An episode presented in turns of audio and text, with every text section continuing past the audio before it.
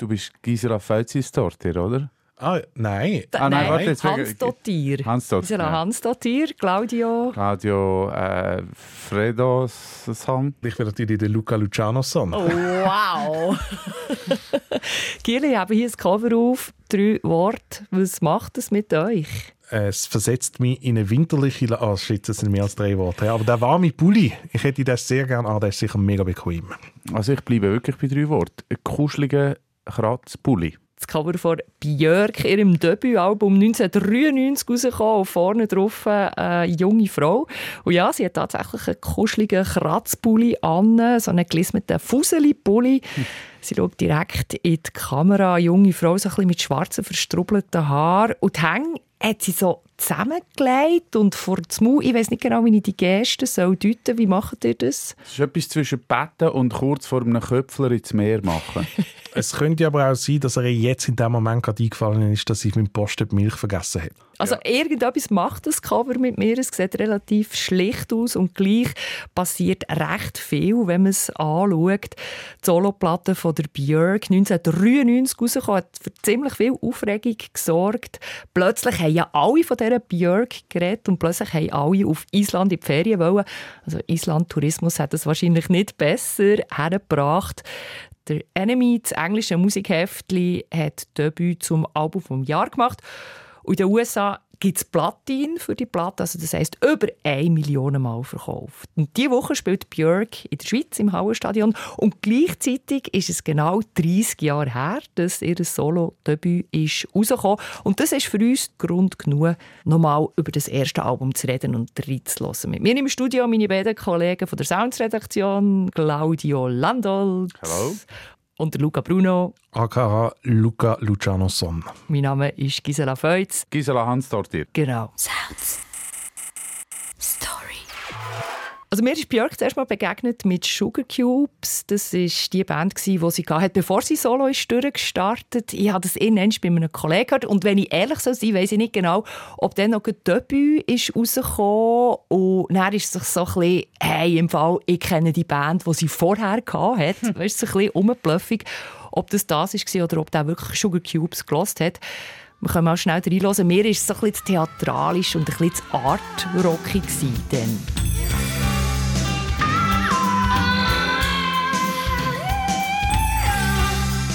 Was sich aber hier auch schon abzeichnet, ist durch die Stimme und die wirklich unverkennbare Art, wie Björk singt. Und über das werden wir definitiv müssen reden. Zuerst aber schnell, Giele, wie habt ihr Björk zuerst mal wahrgenommen? Eigentlich glaube ich mit dem Album Homogenic. Das, also ich war zu jung gewesen, wo, wo das Debüt rauskam. Da bin ich neun und definitiv auch ein bisschen äh, verstört und verängstigt, wo, wo ich das erste Mal gehört habe. Und das Spannende ist, dass ich ähm, eigentlich gar nie wirklich einen Zugang gefunden habe zu dieser Frau. Bis heute habe ich das Gefühl, weil ich gebe mir mit dem Podcast ja eigentlich äh, ein Selbsttest oder ich habe mich dieser Selbsttherapie eigentlich hingegeben. Eine Björk-Therapie. Äh, eine Björk-Therapie, äh, ein Annäherungsversuch. Das ist mein erstes Date heute eigentlich mit der Björk. Mm, schauen wir, was daraus wird aus diesem ersten Date. Wie war das bei dir, gewesen, Luca, du und Björk? Ich bin noch viel jünger, gewesen, als das Album rausgekommen ist. Darum ist mir Björk als erstes tatsächlich als Schauspielerin begegnet. Die Björk ist zwar nicht oft vor der Kamera, aber sie hinterlässt eigentlich immer einen sehr bleibenden Eindruck. Auch im Film Dancer in the Dark von Lars von Trier ist rausgekommen zu einer Zeit, wo bei mir das Kino schlicht und einfach näher war als die Musik. Wobei die Frage, ob ich damals wirklich im richtigen Alter war, um einen Film wie Dancer in the Dark zu schauen, äh, ja, ist jetzt äh, sicher erlaubt. Ja. Ähm, Björk spielt in dem Film Selma. Ähm, eine Frau, die erblindet und dann vor der Realität in so Musical-Szenen flüchtet. Die Björk schauspielert also nicht nur in diesem Film, sie hat auch Songs komponiert und darum wird I've Seen It All tatsächlich der erste Björk-Song sein, mit dem ich sie bewusst wahrgenommen habe. Lass uns schnell rein.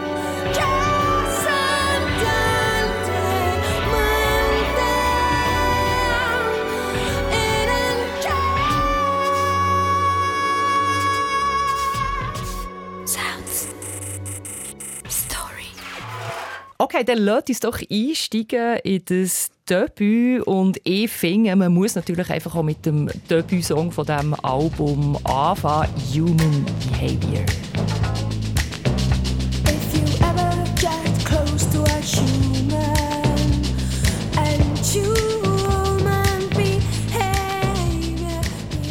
Kesselpauken, die sie da braucht, anstatt äh, Bass.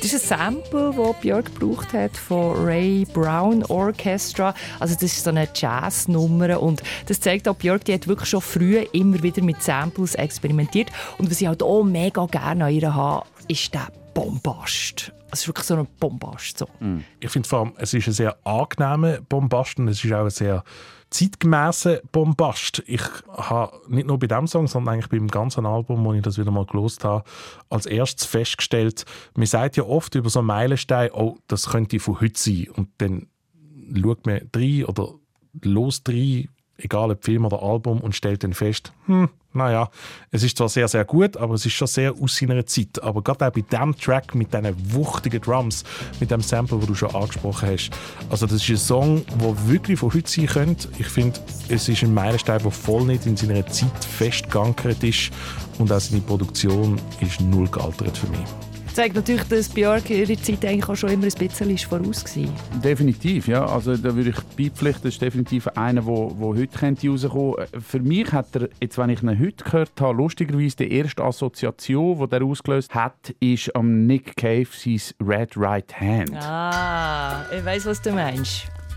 Auf jeden Fall ist der Beat sehr, sehr, sehr nach und lustigerweise habe ich herausgefunden, dass der Nick Cave am Ende von dem Jahr 1993 im Studio war und Red Right Hand aufgenommen hat. Kann also sehr gut sein, dass er im Sommer, im Juli, das Album von der Björk gekauft hat und nachher ins Studio gestanden ist und gefunden hat, so eine Beat müssen wir haben. Hat jemand die Telefonnummer von Nick Cave, dass wir ihn mit diesen Anschuldigungen hey, konfrontieren können, die Claudia hier geäussert hat? Ich würde ihm nachher heute anfragen. Ist gut.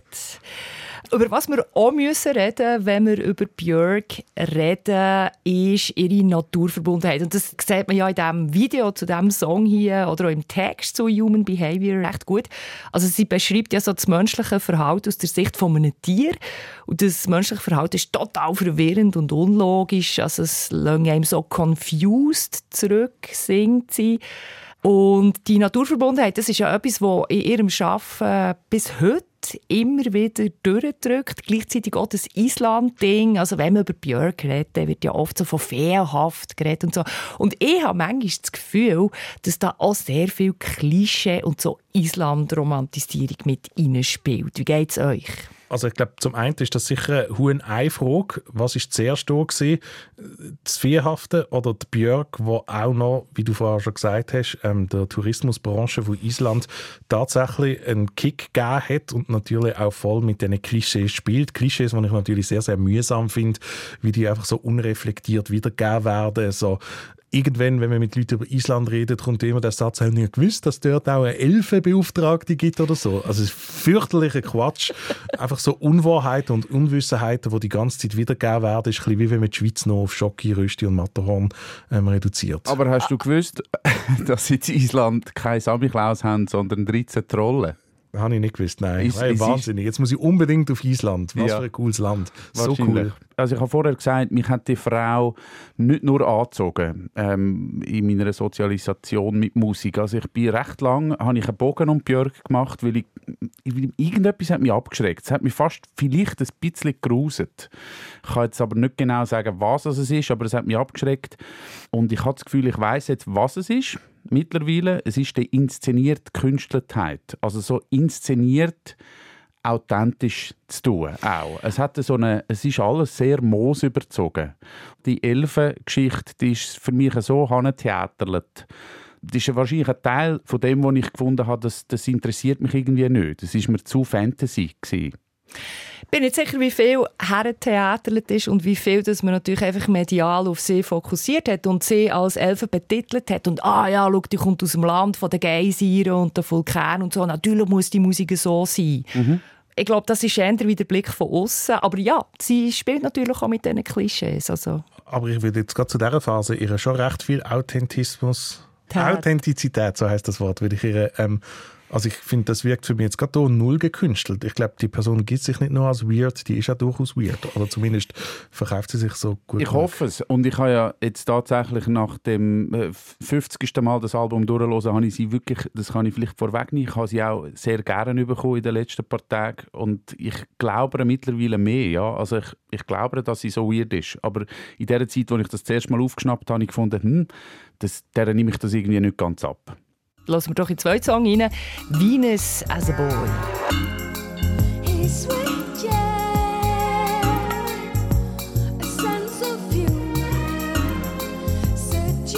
Da ist wieder ein Sample drin, Music for Show and Harp. Das Sample ist nicht ausgewiesen worden. Uiuiui, pfui pfui Björk.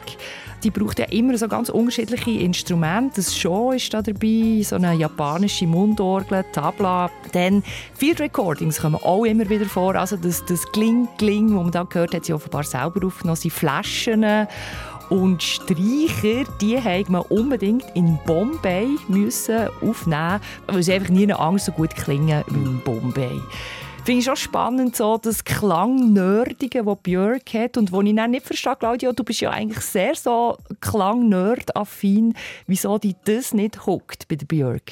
Der ist nicht der Song, der mich mittlerweile hockt. Ähm, und unter Field Recordings verstehe ich halt auch etwas anderes, als wenn jemand Flaschen aufnimmt und die nachher als Samples braucht. Aber das ist, das ist ein anderes Thema. Ich finde da... Was sind denn Field Recordings für dich? sind für mich äh, phonografische Aufnahmen von Soundscapes oder von Klängen. Das andere sind, wir nehmen Sachen auf, die eigentlich nicht für das, nicht zum Musikmachen gebraucht werden, aber wir können sie in Samples verwandeln. Was ich da spannend finde bei dem Song ist so der der Bangra und der fernöstliche Einschlag. Man hört da London raus. Man hört London raus in den 90er wo Björk offensichtlich hat sie äh, sehr viele indische Freunde gehabt und ist mit denen umgehangen und hat, hat sich auch beeinflussen lassen. Das ist der erste Schub, so, wo, wo das Album aufreißt für mich und wo sagt, hey, wir sind im Fall nicht irgendwo nur zu Island oder wir sind nicht irgendwo, das ist grenzenlos, das ist globaler Pop. Für mich ist das der erste Song, den ich gut nachvollziehen kann, dass ähm, Leute die Hände in die Luft strecken und sagen, die Stimme ist mir ein bisschen too much. Sie ist halt sehr, sehr fest im Vordergrund, sehr gut nachvollziehbar, wie sich Geister an dem Track scheiden können. Es ist auch ein, ein Vorgeschmack dafür, wo der Björk ihre Reise dann später an weitergeht. Ich finde, genau so Tracks hat sie in Zukunft sehr oft gemacht. Für mich persönlich, jetzt auch nochmal nach ähm, mehrmaligen Durchlosen von dem Album stechen die offensiv elektronischeren Tracks ein mehr raus als Songs wie jetzt zum Beispiel Venus as a Boy, auch einfach weil Björk später dann kaum mehr so Songs gemacht hat und Songs wie Venus as a Boy dafür sehr oft. Zu diesen elektronischen Tracks kommen wir dann näher noch nicht. Was ich aber schon spannend finde, ist, dass Björk mit dieser Platte sehr viele Leute aus unterschiedlichen Lagern hat können abholen Also Björk hat plötzlich alle gelost, egal ob man normalerweise Pop oder Mainstream gelost hat auch die Leute aus dem Avantgarde-Ecke oder Underground-Ecke, die haben Björk gut gefunden. Und offenbar haben auch die Rockfans Björk gut gefunden. Das sagt zumindest unser Experte, der Dominik Diller. Auch Rockliebhaber haben Björk geschätzt. Ich glaube, weil man in diesen Songs eben klar die Indie-Rock-Herkunft gehört, die, die Björk auch hat. Sugar Cubes war ihre frühe Band. Das Songwriting das ist auch eindeutig am Indie-Rock geschult. Der düstere, melancholische Grundton, ganz ähnlich wie die Rockfans eben auch auf Trip-Hop, auf, auf Massive Attack, auf Portishead, auf Tricky angesprungen sind. Auch das ist eigentlich ja Rockmusik mit Samples versetzt und mit echten Instrumenten gespielt, aber auch mit viel Elektronik. Also es kommt gut an in der Rockwelt, weil es düster, melancholisch ist weil es im Kern eigentlich Indie-Rock-Songs sind und weil es handproduzierte Musik mit Samples ist. Ja, Indie-Rock-Songs im Kern, das kann man vielleicht für das Debüt noch behaupten. Mittlerweile hat Björk zehn andere Alben gemacht. Luca, wie würdest du sagen, hat sich Björk verändert, weiterentwickelt? Ich würde sagen, ihre Karriere ist beispiellose Stillstandsverweigerung. Die Björk, seitdem das Album rausgekommen ist, seit 30 Jahren immer am Suchen nach neuen Sounds, nach neuen Leuten, mit denen sie zusammenarbeiten kann. Am Tag, wo wir das Gespräch aufzeichnen, hat Björk einen Song mit Rosalia globalen Pop-Superstar rausgegeben. Sie hat äh, zwei Alben zuletzt rausgegeben mit der venezuelanischen Producerin Arca.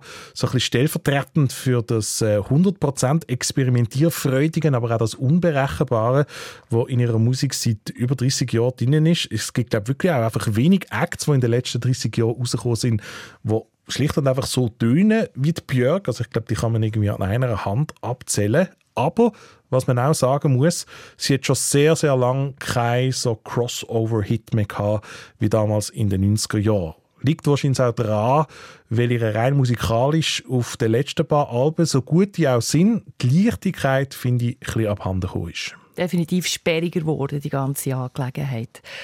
Wir reden in dieser Soundstory über das erste Album von Björk, also das erste Solo-Album, muss man sagen. Debüt heisst es. 30-jährig ist es Björk im Hallenstadion diese Woche.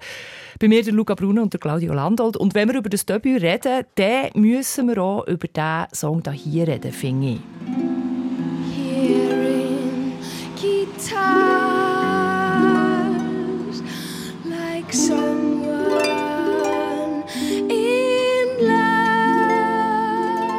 Like Someone in Love, das ist eigentlich ein Jazzstandard, komponiert 1944, x-mal gecovert worden. Und Björk die geht hier recht anders dran her, minimalistisch. Und ich glaube, das sind definitiv Field Recordings hier, also man, man hört Auto, Strassenlärm, Lachen von Menschen, dann kommt die Harfe dazu. Und erst ganz hinter im Song kommen dann noch Streicher dazu, die aber relativ weit hinter sind, die man fast nicht hört. Und ich finde, wunderbar innovativer Umgang so mit einem Klassiker. Total, aber ich finde, es ist auch ein Jazz-Standard auf einem schwülstigen Harfenbett. Könnte man das einfach kaufen? Also, es ist wirklich...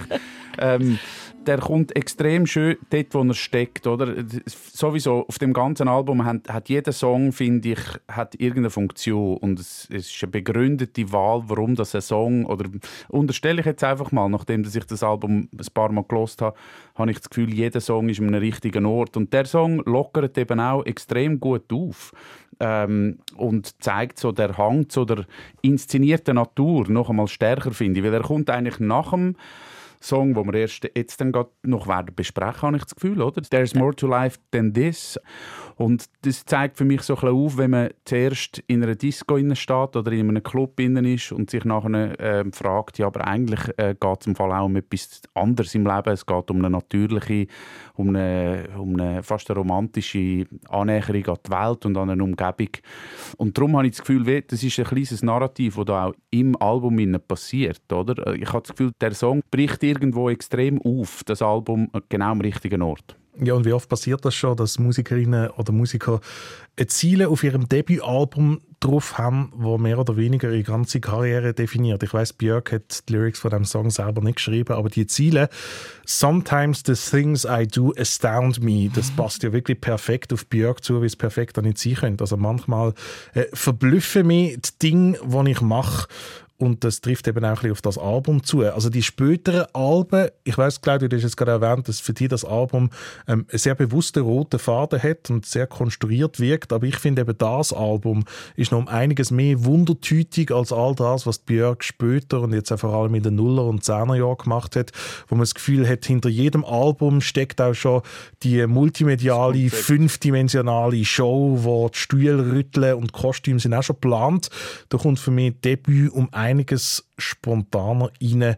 Und es hat mich einfach wirklich gefreut, als ich das Album wieder mal gelesen habe, dass ich auch feststellen wie abwechslungsreich Björk zu dieser Zeit tönt hat, was mir ähm, sehr, sehr gefallen hat und was heute vielleicht nicht mehr so ganz der Fall ist. Nicht, dass das etwas Schlechtes wäre, aber es ist einfach eine Feststellung, die ich hatte. Es ist natürlich auch so, dass die musikalische Vielseitigkeit, also der Grundstein ist schon früh gelegt worden. Ich meine, Björk hat mit sechs Jahren Klavier und Flöte spielen, hat mit 14 eine Punkband gegründet, Spit and Snot hat sie geheißen, also Speuz und ähm, Schnudder.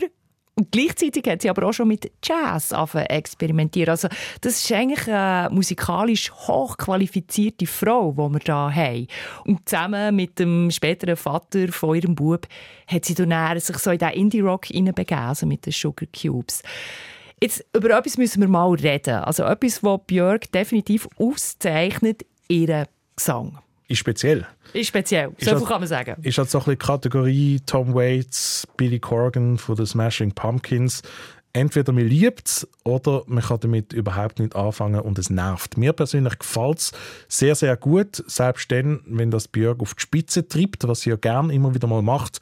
Ich würde aber auch nie jemandem widersprechen, der sagt, für mich ist das too much. Ich glaube, es ist nicht nur entweder man liebt es oder man hasst es. Ich bin nämlich gerade so ein Begriff dazu, das Lieben zu lernen. Also ich glaube, es ist eine Stimme, die einfach extrem viel abverlangt und man muss sich wieder auf ILO kennen und das Ding so nie, wie es ist. Das ist aber ein bisschen natürlich Teil von meinem Hauptproblem gewesen, warum ich mit der Björk nie wirklich warm wurde bei ihrer Stimme. Das halbe Gejodelte, das bleibt so nicht haften. Ich habe keinen Hook, den ich mitnehme aus einem, aus einem Song raus. Ich höre ihn 500 Mal, nachher habe ich irgendetwas, das ich nachsingen kann. Aber das ist ja genau auch etwas absolut Wunderschönes, wenn man das auf die Spitze treibt und bewusst so einsetzt, wie sie das macht. Aber dass man dort kommt, an den Punkt, habe ich das Gefühl, braucht es eine gewisse Offenheit oder also, man muss die Magie von dieser Stimme wie ein bisschen Wellen spüren auch. Absolut. Also ich glaube auch, es ist sehr eine außergewöhnliche Stimme. Es ist sehr eine klare Stimme. Also sie hat kein Soul in der Stimme. Wirklich sehr eine helle, klare Stimme. Sie ist sehr dominant. Ähm, und ja, das, was du angesprochen hast, also die Wechsel von der Brust in Kopfstimme, das ist eigentlich Jodeln. Und ich finde schon, wenn man jetzt den ganzen Tag nur Björk hört, irgendwann hat man es dann vielleicht auch ein bisschen gehört. Aber gleichzeitig ist natürlich nicht noch der isländische Akzent oder so der, der authentische Charme, der es irgendwie auch nochmal speziell macht. Und ich weiß nicht, ob das am Isländischen geschuldet ist, aber es hat so eine spezielle Art, Silben auszusprechen. Mhm. Es ist immer so abgehackt und gar nicht so richtig verschliffen miteinander. Und was mir auffällt, ist, dass sie sehr viel einschnauft und dass das Einschnaufen sehr sehr ein grosser Teil von ihrem Gesang auch ist. Mehr, mehr als die anderen. Ja, ja, klar. Aber Sie hat ihre Punkband nicht umsonst Spit and Snot genannt. Nein, aber das Einschnaufen hat einen sehr wichtigen, wichtigen Part auch in ihrem, in ihrem Gesang, finde ich. Äh, es ist etwas, wo, wo sehr viel Raum nimmt und ich habe so beim Googlen auch herausgefunden, ich weiß gar nicht, ob das stimmt, aber dass die Isländer dafür bekannt sind, dass sie rückwärts reden, also dass sie sehr viel ja machen und nein und rückwärts, äh, rückwärts redet. Kann sein, dass das abgefärbt hat, die Tradition, wie das man redet. Das ist auf der gleichen Webseite wie mit der Elfe. Wie das mit der Trolle. Möglich. Du hast es vorhin schon angesprochen, sie wird wahrscheinlich indische Freunde haben mit dem Bangra-Einfluss. Also 1990 zügelt Björk von Island auf England. Sie ist dann 25. Da kommt sie zuerst mal das pulsierende Manchester, also anfangs der 90er Jahre. Dort viel elektronische Musik im Tun. Sie zügelt dann auf London. Notabene ist sie alleinerziehende Mutter von einem sechsjährigen Bub in diesem Moment. Und ich glaube, in London hat sie wirklich so alles aufgesogen, was musikalisch am Laufen ist war. Sei das Bangra oder sei das einfach wirklich so Club-Sound. Und ich glaube, das hört man hier recht gut. Come on, girl.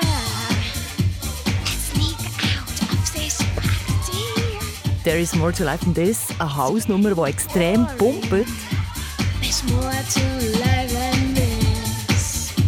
vor allem in diesem Song passiert dann etwas, was man eigentlich total nicht erwarten würde, oder? Ein absolut unglaublicher Moment, ein extremer Hinhörer.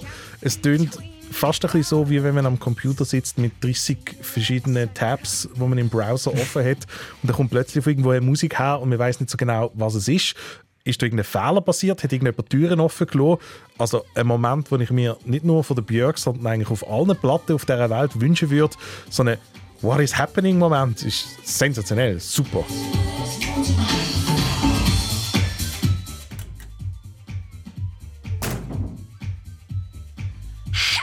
nick a boat and sneak off to this island. I could bring my little ghetto blaster.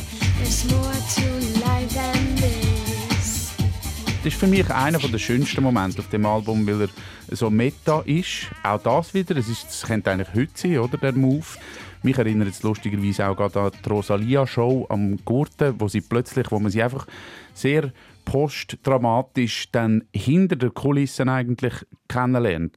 Die ganze Kulisse klappt eigentlich zusammen und man, man ist nach, ganz nach bei dieser Frau. Und nachher ist man wieder draußen und ist wieder auf der grossen Theaterbühne. Finde ich super.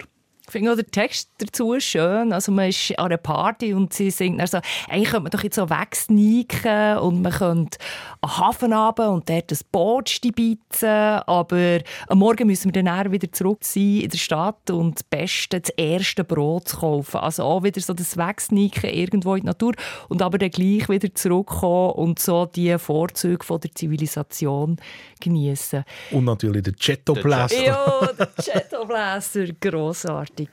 Ähm, ich glaube, der Clubmusik-Einfluss, den hören wir auch sehr gut bei einem anderen Song von der Björk, «Violently Happy».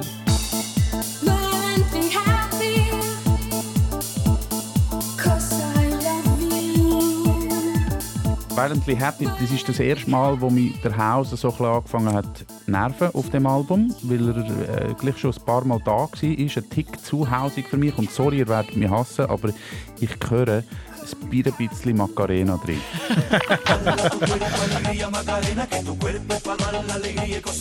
Gut, ähm, du hast ja vorher schon Nick Cave unterstellt, dass er Björk ja. kopiert hat. Vielleicht haben sie auch Los, Los del Rio. Rio. Gut, dass wir beide gar gewusst haben, wie die beiden heißen. Zufall. Hey, ähm, mir hat das Hausige überhaupt nicht gestört. Und ich finde sogar, das ist ähm, ein schöner Track, der zeigt, wie haarscharf Björk daran vorbeigeschrammt ist, nicht einfach Sängerin von Hausproduktionen zu werden. Ähm, auf der B-Seite von dieser Single, von dieser CD-Single, ja, ähm, jüngere Zuhörer werden jetzt gerade völlig verwirrt sein. Man hat früher nicht nur Musik können auf CD kaufen. Man hat sogar Singles können auf CD kaufen. Dort hat es eine B-Seite drauf von Masters at Work. Das ist so ein ähm, Produktionsduo aus New York, wo noch ein viel, viel hausiger Remix ist von dem ganzen Track. Und der zeigt für mich, dass aus der Björk auch sehr einfach zum Beispiel hätte ich könnte Roisin Murphy oder Total. aus dieser Ecke werden. Total. Theoretisch, aber ich glaube faktisch dann auch gleich nicht, weil sie natürlich schon ein Gesamtkunstwerk früh war und glaube auch hat wollen sein. Aber und es hätte gepasst. Also. Es hätte rein musikalisch passt. Da ist wahrscheinlich der Einfluss vom Produzenten auch zu hören. Also sie hat ja mit dem Nelly Huber zusammen geschafft hier für die Platte. Der hat Soul to Soul unter anderem gemacht oder nicht das zweite Massive Attack Album. Ich finde zum Teil bei bestimmten Songs hört man ja schon so ein bisschen den Trip Hop von vorweg. Und Claudia, du hast den Schlag gemacht. Wir sind ja im Jahr 1993, was sonst so gelaufen ist, einfach damit wir es ein bisschen einordnen können, was Björk da eigentlich genau macht, in welchem Kontext okay, dass das passiert. das Jahr 1993 in fünf Katzensprüngen zusammenzufassen. Und ich beschränke mich jetzt mal auf England, wo Björk in dieser Zeit ja auch umgegangen ist. Das Jahr 1993 steckt noch mit einem Fuß in den 80er natürlich. Der Britpop ist noch nicht wirklich am Abheben. Es ist das Jahr, wo Oasis ihren ersten Plattenvertrag unterschreiben. Der Grunge und so schwere Gitarrenmusik wütet noch in der Alternativszene. Hotspot ist sicher die Rockszene zu Manchester, wo das ganze Land infiziert mit Shoegaze und Indie-Rock-Höhenflügen wie einer der, von der ganz grossen Classics aus dem Jahr, Creep von Radiohead. Währenddem der Meatloaf die Hitparade regiert mit einer Rockschnulze, die eigentlich als Schwulst kaum zu überbieten ist. Gleichzeitig an der Popfront Ace of Base ganz gross. Und auch ein junger Boyband-Hype ist im Anmarsch. Take That landet ihre erste Hitsingle mit einem Barry Manilow-Cover. Es wird aber natürlich auch auf Ecstasy durchgegravet im Untergrund und die letzte Stilnote von dem Jahr, äh, würde ich sagen, ist Bangra, der wickidigi digi Sound, der die indische Diaspora zu London noch einmal aufleben lässt. Also Zutaten, habe ich das Gefühl, für das Björk-Debüt liegen eigentlich alle auf dem Tisch.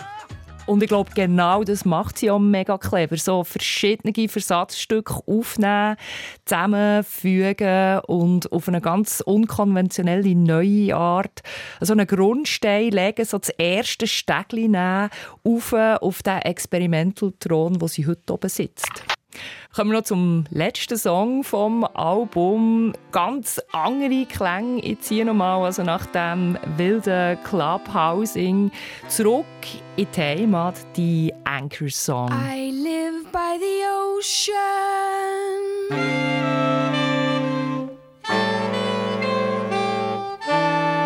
Für mich ist das so ein Juwel. Nach einem so einem wilden Ritt durch diverse Prärien von dieser ganzen Welt so ein in sich ruhendes Ding zu stellen, das braucht einfach schon irgendwie Mut und, und auch unhuren Taste.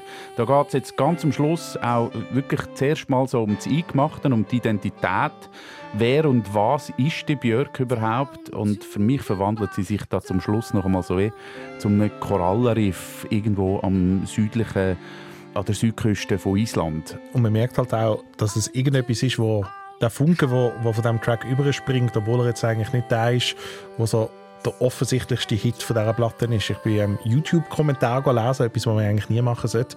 Aber die Leute sind so völlig am Schwärmen unter dem Track, wie sie beschreiben, wie der Track sie seit 30 Jahren begleiten. Jemand hat irgendwie geschrieben, es ist immer der erste Song, den man dann lost, wenn er einem frisches angezogen ist, weil einem das automatisch irgendwie das Gefühl von Heimat vermittelt. Finde ich sehr, sehr schön. Und ich finde es auch noch erstaunlich, dass ähm, auf meiner Lieblingswebseite Setlist FM, wo man nachschauen kann, was Künstlerinnen und Künstler an ihren Konzert spielen, dass die Anchor Song einer der drei meistgespieltesten Songs von dem Album ist, die Björk in ihrer Karriere an Konzert gespielt hat. Eine Zeit lang hat sie sogar ihre Konzerte eröffnet mit dem Track, was ich auch eine sehr spannende Wahl finde und glaube auch zeigt, wie wichtig der Track für Björk selber auch 30 Jahre später immer noch ist ich habe das Gefühl, dass das oft so bei Bands von Island der Fall ist. Also ich kenne jetzt nicht eine Trillion, aber Sigur Ros zum Beispiel, die sind ja so wahnsinnig heimat verwurzelt. Und irgendwie so ein Inselding, ich glaube, das macht etwas mit dem. Also Björk hat mal gesagt in einem Interview, dass die Isländer, die Isländerinnen das Meer eigentlich nicht als Barriere anschauen, sondern als Ausweg. Und trotzdem hat man dann aber immer so das Verwurzelte daheim. Also ich finde auch wirklich total schöner Song, der mich mega berührt. Und musikalisch auch das sind drei Saxophone, ihre Stimme, that's it. Sounds.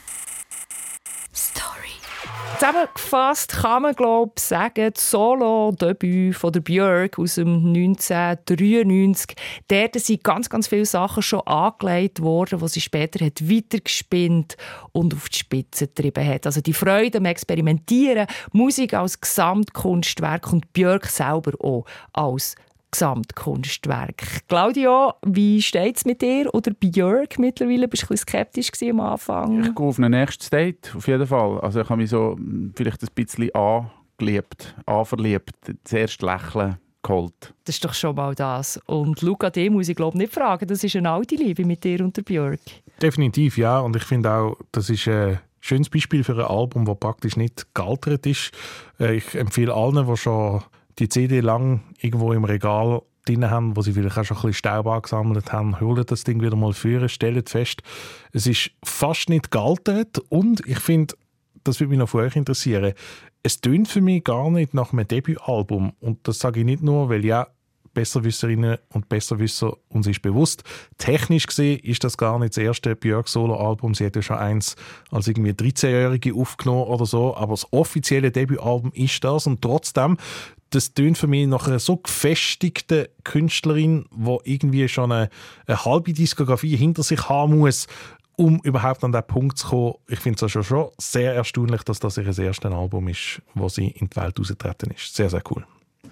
Also ich finde, man merkt, glaube auch, dass da eine Frau ist, die sich wirklich am Klang verschrieben hat. Und zwar ganz unterschiedliche Klänge von früher an, wo auch immer hat bei den Produktionen selber mitgeredet, wo es ihr wichtig war, wie das Zeug daherkommt und dort sehr viel Liebe und Zeit drin hat investiert. Und das gehört man einfach schon vom Debüt.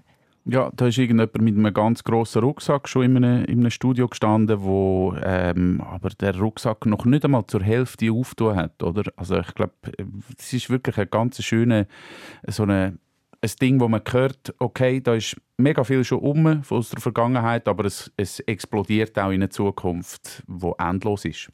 Wie Björk heute unterwegs ist, das gibt es diese Woche im Hallenstadion Zürich zu sehen. Und wie das Konzert läuft, auf srf3.ch kannst du es nachlesen. Sound Story geht jetzt in eine längere Kreativpause. Wir melden uns nächstes Jahr zurück in neuem Gewand. Für heute danke Luca Bruno. Luca Lucianoson.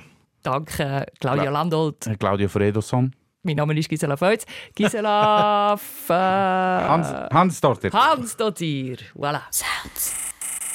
Story. Abonniert den Podcast auf srf3.ch oder überall, wo es Podcasts gibt.